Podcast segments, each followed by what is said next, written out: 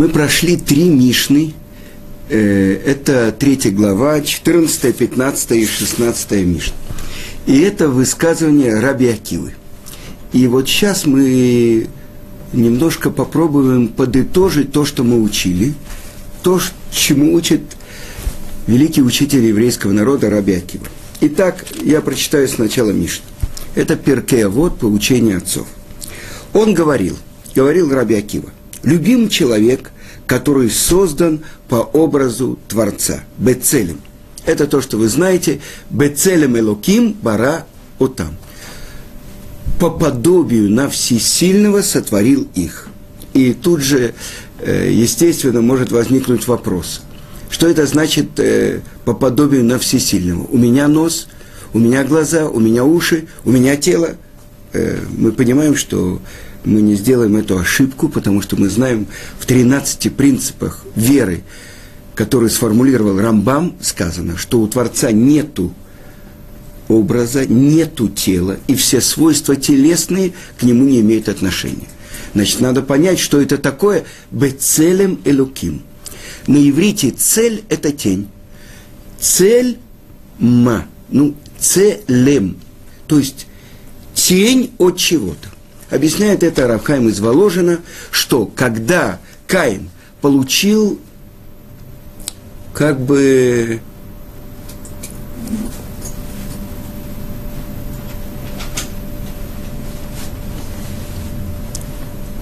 ну, проклятие, скажем, от Творца. Что ты будешь идти с места на место, переходить с места на место, и не, будет, не будешь находить себе покоя. И сказано кикиат мидбар – а теат Мидбар – это птица такая. Так что, спрашивает Равхайм из Воложина, у него вырос клюв, у него появились когти? Нет. Это есть некое подобие на эту птицу, которая переходит с места на место.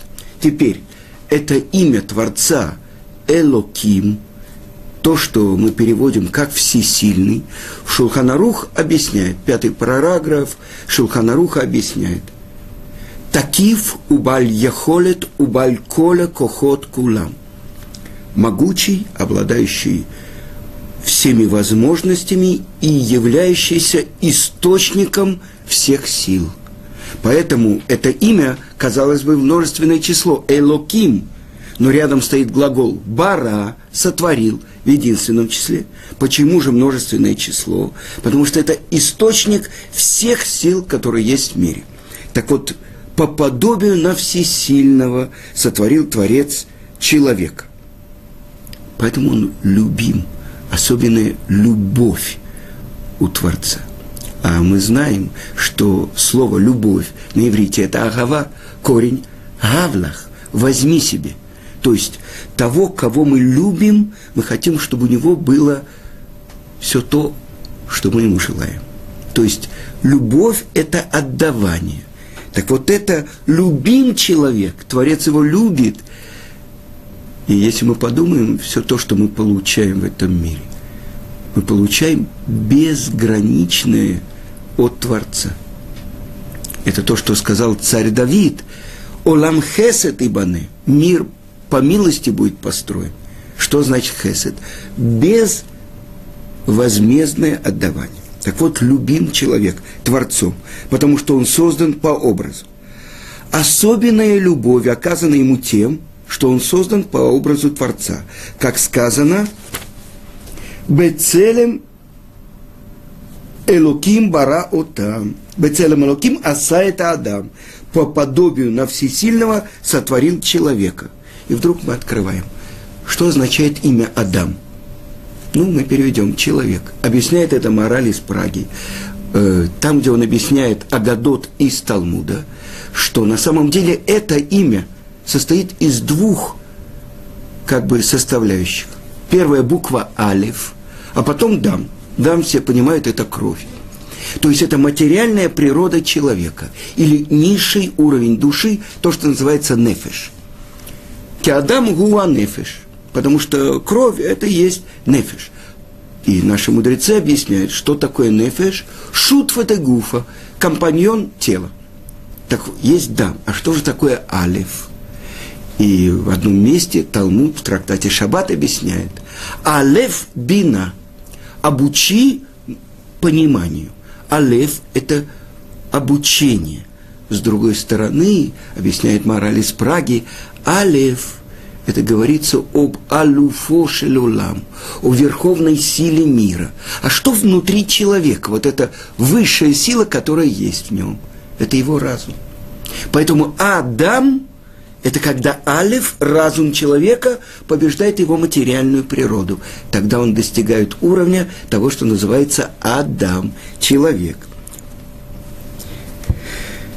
Дальше, следующая ступень. Любим народ Израиля, который называются Израиль, называется сыновьями Творца. Особенная любовь оказана им тем, что они названы сыновьями Творца. Как сказано, «Банима тем ляшем локейхем». Сыновья вы, и здесь уже двойное имя Творца, Ашем, четырехбуквенное имя Творца, которое означает Авая, милосердный, имя, которым сотворены все миры, и Элоким, имя, которым сотворено, сотворен э, наш материальный мир. 32 раза упоминается имя Элоким в творении первозданном.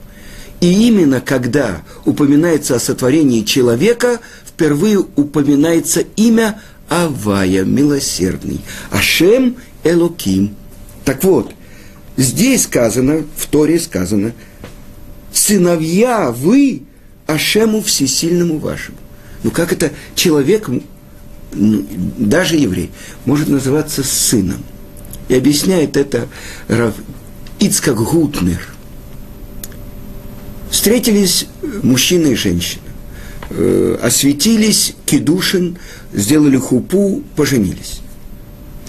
Но вот когда они приобретают, приобретают новый статус, когда у них появляется ребенок, сын, он делает мужчину отцом, женщину матерью.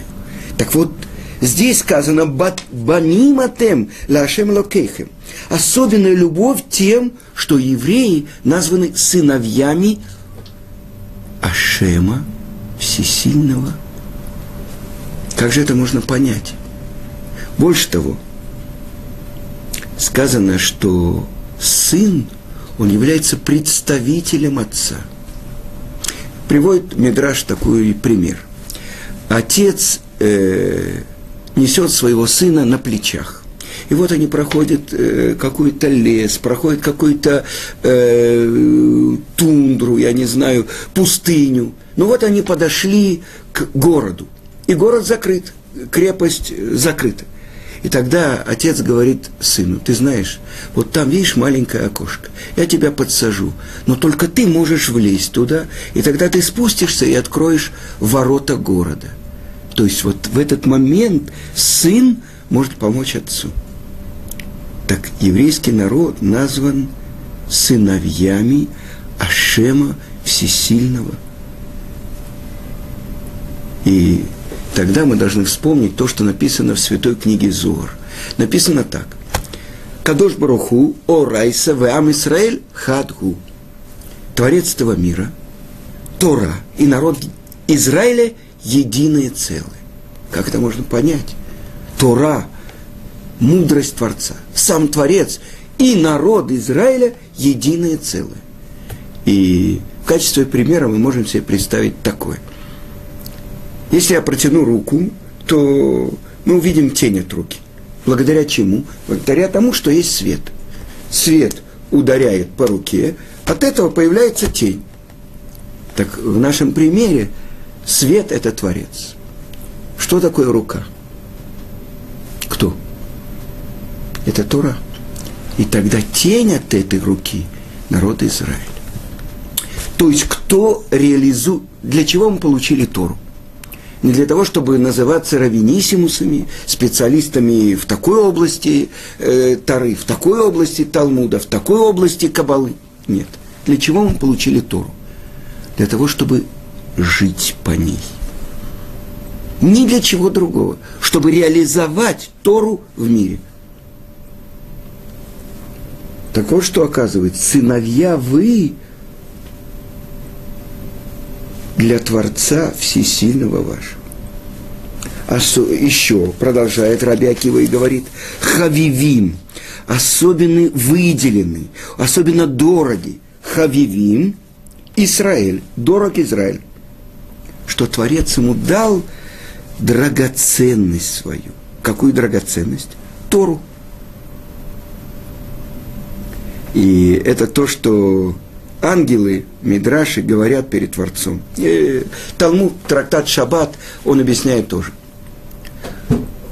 Что делает среди нас рожденной женщиной? Моше Рабейну, говорят ангелы. Творец им говорит, он пришел взять Тору. Как та драгоценность, которая хранилась перед тобой столько-то, столько-то, в Талмуде сказано, поколений, скажем, ну, веков до сотворения мира, ты хочешь дать ее басар вадам, плоти и крови? И достаточно, что она перед нами. То есть ангелы что говорят? Тара – это божественная мудрость. Она должна быть дана кому? На, на небе должна быть. И тогда Творец говорит Моше, ответим. Так объясняет Талмуд. И что говорит Моше? Я боюсь, что они меня сожгут огнем, который выходит из их уст. Тогда Творец говорит, возьмись за ножку престола моей славы и ответь. И что делает Муше? Берется и отвечает. И что говорит Муше? Вот это интересная вещь. Он говорит, что написано в Торе – первое речение, которое евреи слушали у горы Синай. Анухи Ашем Локеха Ашероцитиха Мерец Мицраем и Бейта Вадим. Я, Ашем, всесильный Бог твой, который вывел тебя из земли египетской, из дома рабства. Спрашивает Моше, ангелов, вы что, были в Египте? Что вас надо выводить? Нет. Кто был в Египте? Еврейский народ. Там, в страшных мучениях, благодаря стараниям фараона и египтян, родился еврейский народ. Хорошо. Дальше, что сказано? Почитай отца твоего и мать твою. И твою мать, лучше сказать. Да? Так что, у вас есть мать или отец, что вы должны их почитать? В конце концов, что говорит Муше? Клюм ецерара ешбахем. Разве у вас есть дурное начало? И тогда открывается очень важный ключ. Что говорит Муше и с чем не соглашаются в начале ангелы? что есть такой уровень Торы, который может быть открыт только на земле, только через человека. Это то, что открывается. И тогда оказывается, что вся Тора, все заповеди даны нам для чего? Чтобы мы боролись против дурного начала. Потому что, оказывается, все то, что сказано в Торе, делай, по природе своей человек не хочет делать. Ну, давайте простой пример возьмем. Ну, что это такое? Я должен почитать своих родителей, как э, из того мира, из которого мы пришли. Дети, они э, получили образование, родители, может быть, меньше. Они знают языки, они знают компьютерные языки, а эти вообще мастодонты из прошлого века и так далее. Вот они, ради кого вы живете, все спрашивают. Как? Ради своих детей. А те ради кого? Ради своих детей. А те ради кого? И так далее. Один еврейский мудрец спросил, я хочу уже видеть этого счастливого внука, ради которого все живут. Вы понимаете? Так вот, что это такое? Почитать родителей? Ну что такое? Они должны меня почитать. Они меня одевают, холят, лелеют, платят за меня и так далее. Оказывается, почему нет такой заповеди любить своих детей – нет в Торе. Люби своего ребенка. Есть такая? Нет. Почему? Потому что по природе я вкладываю в него больше того. Больного ребенка любят больше. Потому что в него больше вложили. Так ведь? А почему-то про родителей сказано «почитай отца и мать, и трепещи перед ними». Потому что я хочу не почитать и не трепетать. Так ведь? Они ведь ради меня живут. Все. Так вот, так вот, объясняется общий важный принцип. Лон дибра Тора элекинегет ецерара. Вся Тора дана, чтобы я преодолел свое дурное начало. Потому что все то, что в Торе написано «делай», я не хочу делать. А все то, что написано «не делай», так поменяйте знаки, и тогда все будет хорошо. Так вот, на этом принципе все построено. Почему задает вопрос Талмуд, у нееврея нет такой платы, если он исполняет заповедь? Потому что у него нет такого сопротивления, нет у него дурного начала. Потому что я помню в детстве, мой брат, он учился в каких-то старших классах, а я младше. И он должен был делать это черчение. Я рядом с ним сидел, я там это чертил туда-сюда. Я не был обязан. А он был обязан. Так для него это было мучение, а для меня была игра. Так вы понимаете, что такое, когда тот, кто не обязан и исполняет, он не получает ту же плату, как тот, кто обязан исполняет. Потому что он должен преодолеть дурное начало. Так вот, драгоценность Творец дает своему народу. Написано так в трактате Звахим. Когда Творец давал Тору еврейскому народу, мы думаем так, что только те, кто стояли у горы Сина, они слышали голоса, громы, слышали голос шофара, который увеличивался. И дальше слова Творца, которые раздались с горы Синай. Но сказано так, что этот, в этот момент ни одна птичка не чирикала, ни один, я не знаю, лев не рычал – полная тишина была все во всем мире, и во всем мире слышны были эти слова Анухи, Луиелеха и так далее. И описывает трактат Звахим, что все цари объял их страх и трепет в их дворцах. И все они пришли и собрались перед Биламом злодеем. И они спрашивают, что за шум мы слышали? Может быть, Творец хочет привести потоп в мир? Нет, успокойтесь. Творец сказал, что нового потопа не будет. Так не будет потопа огня, воды, но будет потоп огня. Успокойтесь. Он сказал, этого не будет. Ну что же за шум такой мы слышали? А, это Творец, Тору, драгоценность, которая у него хранилась столько-то веков, хочет дать своему народу. И тогда все открыли, ну, то есть начали говорить и сказали, Ашем оз леамо итен, Ашем и варех этамо башалом. Творец мощь своему народу дарует, Творец благословит свой народ миром. Это то, что та драгоценность, которую он дал нам. Но кому он дал? Давайте подумаем. Сказано, что только тот, кто свободен, может учить Тору. А кто это был? Это были те, кто прошли рабство, те, кто знают, что это такое угнетение, что это такое, когда ты не зависишь от э, своего выбора, а зависишь полностью от тех, кто тебя порабощает. Да вот кто может ощутить вот эту свободу? Только тот, кто был рабом. Кто может ощутить, что такое здоровье? Только тот, кто крепко болел. Вот это ощущение здоровья, не болезнь. Только тот, кто сидел в тюрьме, он может ощутить и понять, что такое право пойти туда, куда я хочу. Так вот это драгоценность, которая дана была так, кому? Тем, кто прошел Египет, те, кто родился в Египет и преодолел Египет и вышел на свободу. Дальше. Особенная чрезмерная любовь, оказанная им, потому что они получили эту драгоценность, тот инструмент, которым Творец творил мир. Потому что десятью речениями, сказано нашими мудрецами, Творец творил мир. Так вот, это то, что мы получили. И что, как это сказано, в Мишле, в притчах царя Соломона. Келекахтов натати лахем, Торати альтазову, потому что приобретение хорошее я дал вам. Мою Тору не оставляйте. Раби Акива, вся Мишна, прославление еврейского народа, который получил такое особенное положение в мире. Сыновья дали им драгоценность. Какую драгоценность? Тем, что Творец сотворил весь мир. Хорошо, это первая Мишна. И дальше, что говорит Раби Акива? Это 15 Мишна. А коль цафуй варешут метуна. Все предопределено, но свобода дана. У бетув аулам не дон. И по добру, по милости судится суд. Ваколь лиферов амасы. И все зависит от большинства поступков.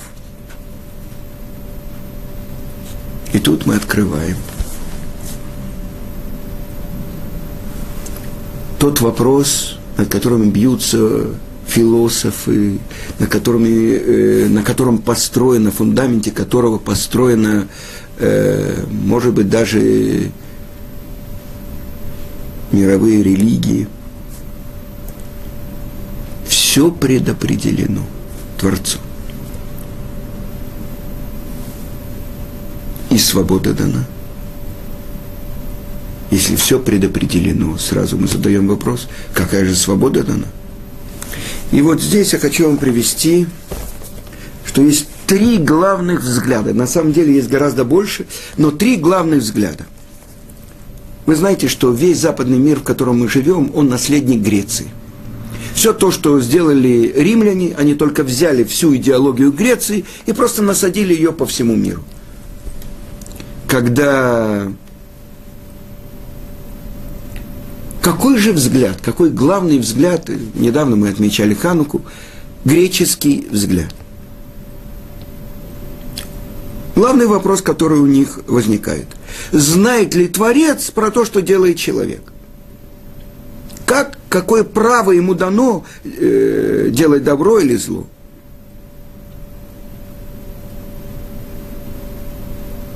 И поэтому, что говорят греки? что Творец не знает то, что делает человек. И право дано человеку делать все, что он хочет. Вы понимаете? И тогда, когда спросили у Аристотеля, ты великий Аристотель, учитель, и э, Рамбам говорит о нем, что он почти дошел до Руаха Кодыша в использовании разума человека в постижении мира. И вдруг его увидели за непотребным занятием где-то там, скажем, под забор. И спросили его, это ты Аристотель? Он говорит, проходи, проходи. В академии я Аристотель. А здесь я человек. Я могу делать все, что хочу. Вы понимаете, если Творец не знает, тогда человек может делать самые непотребные вещи и оставаться философом. Философия не обязывает меня, э, как говорят э, преподаватель тригонометрии, что он должен быть треугольником – или один человек был на лекции про вред курения. А после этого он зашел за кулисы, сказал, пожать руку лектору и сказать, что теперь он бросит курить. И что он видит? Он курит. Одно дело лекция, а другое дело, как я себя веду. Вы понимаете? Творец не знает. Человек может делать все, что хочет. Взгляд Греции. Другой взгляд – это взгляд мусульман. у человека нет возможности делать ничего. Все установлено от Творца, гзира. И тогда что получается? Все то, что я делаю, захватываю, граблю, убиваю, это желание Творца. Вы понимаете? И тогда открывается взгляд, который выражает Раби Акива, который мы должны понять все предопределено, но свобода дана. И так написано впрямую в Торе. Посмотри, я даю тебе сегодня жизнь и добро, смерть и зло, и выбери жизнь. Значит, из Торы мы учим, что у человека есть полная свобода. Теперь э, на самом деле у нас уже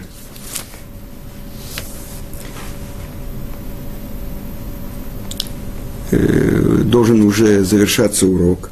Поэтому, э, наверное, мы сейчас э, на этой ноте остановимся. Да? Ну, мне говорят, что есть еще пару минут. Но посередине темы... Хорошо, я начну. Давайте начнем. Значит так. Что говорят наши мудрецы э, на эту тему? Да?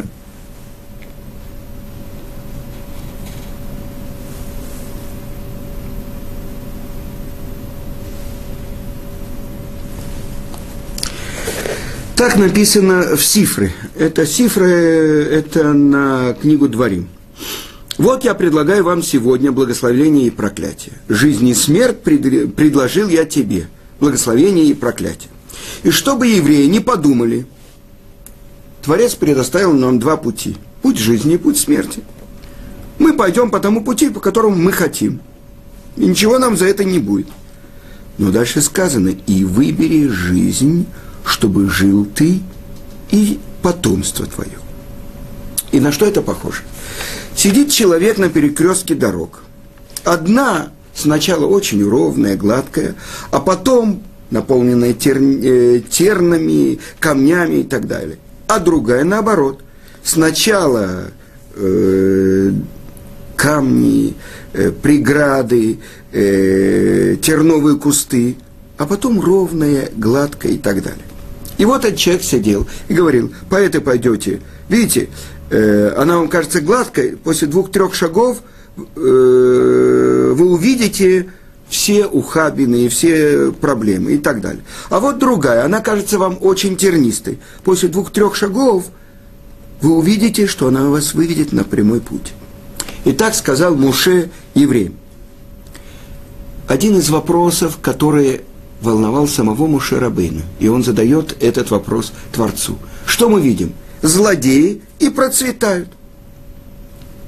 Праведники и иногда страдают. Так вот, то, что говорит Муше евреям. Если вы видите, как злодеи процветают, знайте, что их процветание очень недолго, и скоро они споткнутся. Как сказано, это тоже в притчах царя Шлому – потому что у злодея не будет доброго конца. А когда вы видите, что праведники страдают, то знайте, что их страдания недолго. А после этого они будут радоваться, чтобы было тебе хорошо. Хорошо.